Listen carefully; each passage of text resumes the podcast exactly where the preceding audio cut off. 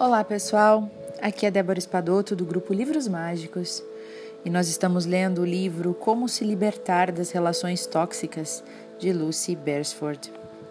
Nós estamos no capítulo 2, página 40 para quem está acompanhando no PDF e hoje nós vamos falar sobre comunicação eficiente, tá? Então vamos lá. Viver com autenticidade não pressupõe momentos embaraçosos. Apenas nos faz perceber que uma comunicação eficiente é a chave para a maioria dos dilemas de relacionamento. A carta de Carol.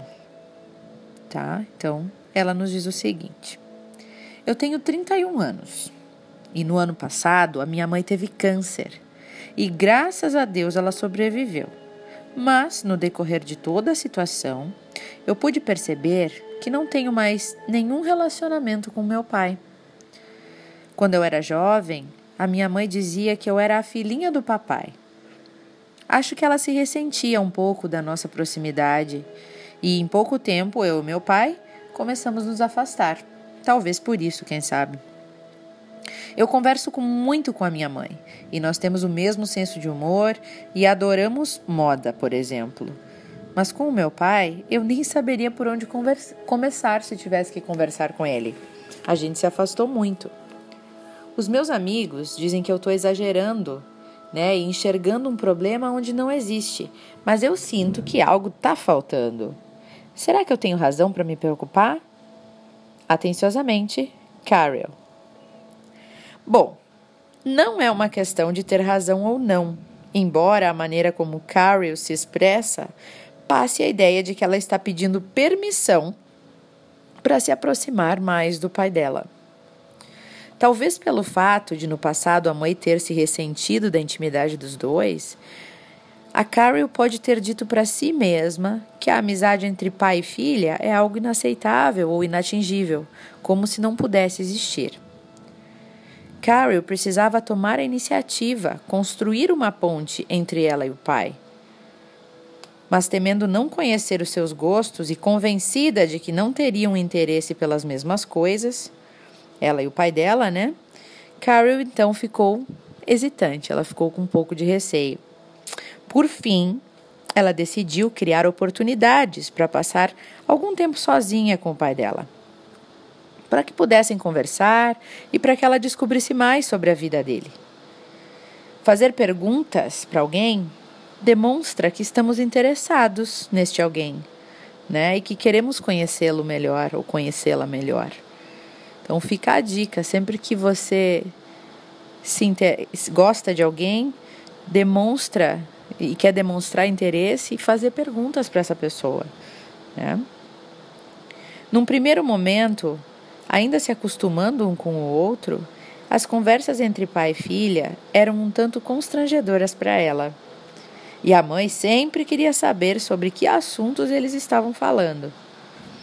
Carol disse que no início ela se sentia como se estivesse traindo a proximidade que ela tinha com a mãe. Olha só.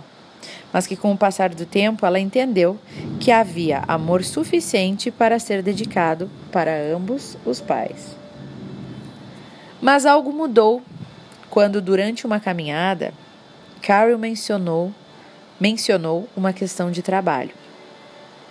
Ela deveria escolher entre continuar em seu bem remunerado emprego ou aceitar uma oferta mais estimulante, mas com um salário menor. De repente, o pai começou a contar a ela algumas das suas próprias decisões de trabalho que ele fez ao longo da vida, quando ele era mais jovem. Isso os levou a discutir algumas das grandes questões que todos nós enfrentamos na vida. E quando se deram conta, estavam rindo e trocando ideias sobre os mais variados assuntos, e tudo partiu daquele mesmo interesse. Eu sou muito mais parecida com ele do que eu ousaria imaginar, disse Carol. Ele até se abriu um pouco comigo, contando como se sentiu quando a mamãe estava doente. E na época ele não disse nada para mim, porque eu não queria ser, porque não queria que a sua menininha soubesse o quanto ele estava amedrontado com a doença da mãe. Mas quando ele conheceu a adulta que existe em mim, ou melhor, quando eu mostrei a ele a mulher adulta em mim, ele se sentiu aliviado por descobrir que eu estou crescida o bastante para saber que ele também é vulnerável.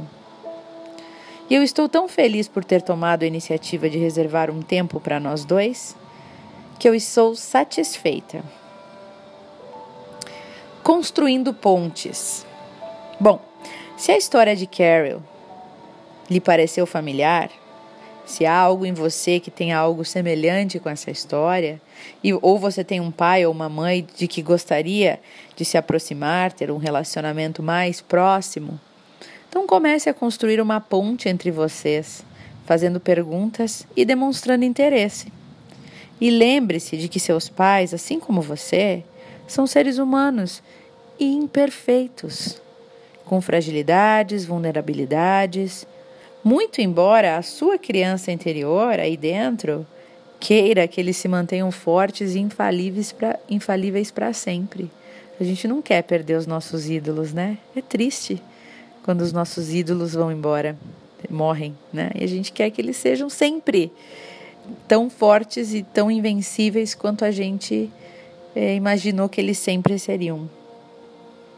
Algumas vezes, pais do sexo oposto temem tem medo de manter um relacionamento íntimo com os filhos quando eles ficam mais velhos. Eles receiam a crescente vigilância hipersexual da sociedade. Quando um simples abraço, um simples abraço pode ser mal interpretado muitas vezes, né? Corremos sério risco de perder a intimidade nas famílias por essa questão, por o que as pessoas vão dizer, por medo de, de, de que as outras pessoas possam comentar algo. Portanto, demonstre afeto por seus pais, dizendo a eles certas palavras ou oferecendo a eles um abraço. Esse pode ser um comportamento pouco usual na sua família ainda, mas ao tomar essa iniciativa, você pode obter a intimidade pelo qual você anseia. E que coisa boa, né? poder ter um, um relacionamento mais próximo com mãe e pai, poder abraçar, poder dizer eu te amo. Onde foi que isso se perdeu, né? Que ficou lá atrás? Ou talvez nunca teve? Mas sempre é tempo de resgatar antes que seja tarde, que eles vão embora daqui para uma melhor e a gente pensa, poxa, eu nunca disse eu te amo, ou nunca dei um abraço no meu pai, na minha mãe. E a dica da autora é o seguinte: demonstre, demonstre conscientemente a sua afeição e a sua ternura por seus pais. Envie a eles cartões ou mensagens escritas à mão, ou beije-os quando se encontrarem. Diga eu te amo. Por que não? Demonstrações de carinho nunca é demais. Nunca é demais.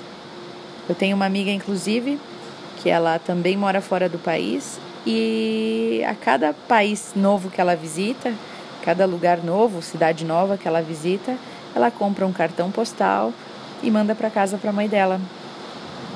E a mãe dela vai guardando numa caixinha todos os cartões postais que ela manda.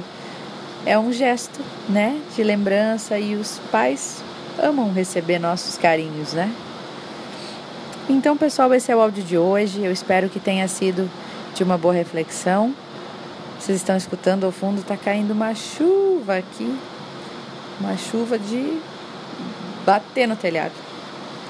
Desejo uma boa reflexão a todos e um ótimo domingo. Até mais.